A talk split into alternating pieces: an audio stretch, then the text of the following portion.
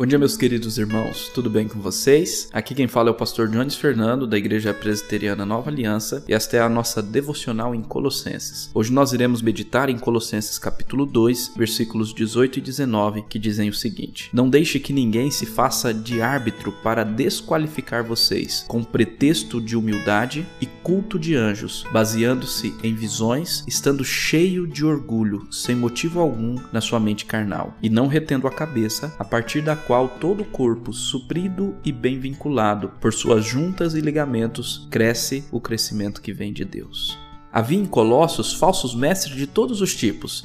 Alguns deles diziam que deveria adorar até os anjos. Esses diziam que recebiam visões especiais e sobrenaturais. E eles traziam ensinos diferentes dos ensinos dos apóstolos do nosso Senhor Jesus Cristo.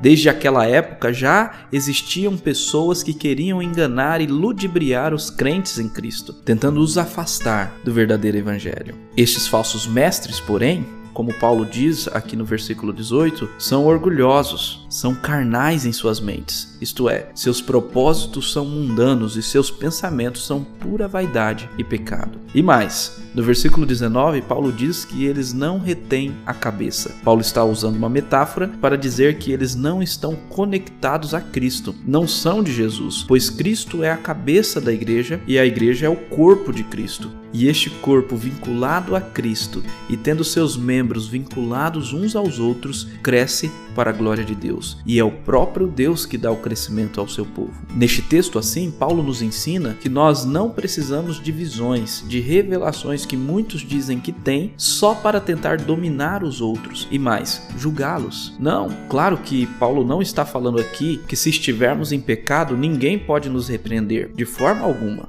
apesar que muitos cristãos interpretam dessa forma. Se vivermos deliberadamente no pecado, precisamos sim da repreensão, da correção em amor e da disciplina feita pelos nossos irmãos em Cristo e por nossos líderes, pessoas que Deus escolheu e ordenou para cuidar de nós. E isto é bíblico. Se tem dúvida disso, leia depois Hebreus capítulo 12, versículos 4 a 13 e depois Hebreus 13, versículos 7 a 17. O que Paulo está dizendo aqui, portanto, ao afirmar que ninguém pode ser árbitro sobre a igreja de Cristo para a desqualificar é que a igreja do Senhor Jesus, corpo de Cristo, é qualificada pelo próprio Senhor e não precisa de visões ou qualquer outra coisa além de Cristo, mesmo que esses falsos mestres, por pura arrogância e pretensões egoístas, insistam que a igreja precisa obedecer os seus falsos ensinos, como adorar anjos, por exemplo. Paulo nos ensina que não devemos seguir e nem aceitar tais juízes sobre nós. Uma vez que a igreja está conectada a Cristo, Cristo, que é o cabeça do corpo, ele a alimentará, suprindo tudo que é necessário para o seu crescimento, pois o crescimento vem de Deus.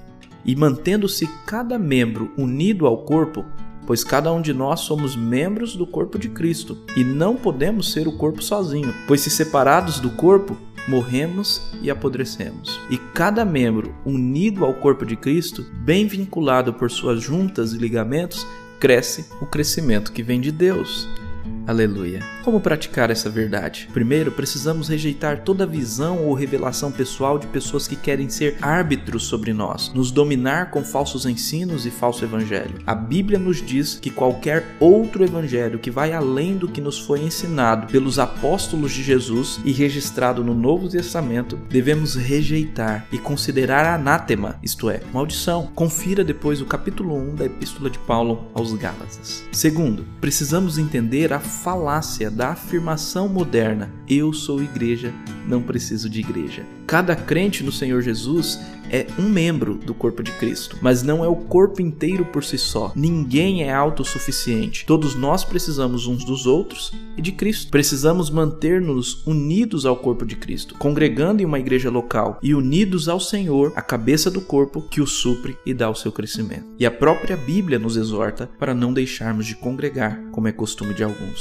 Hebreus 10, versículo 25. Que assim o Espírito Santo o ajude a praticar este ensino e que Deus abençoe o seu dia, em nome de Jesus.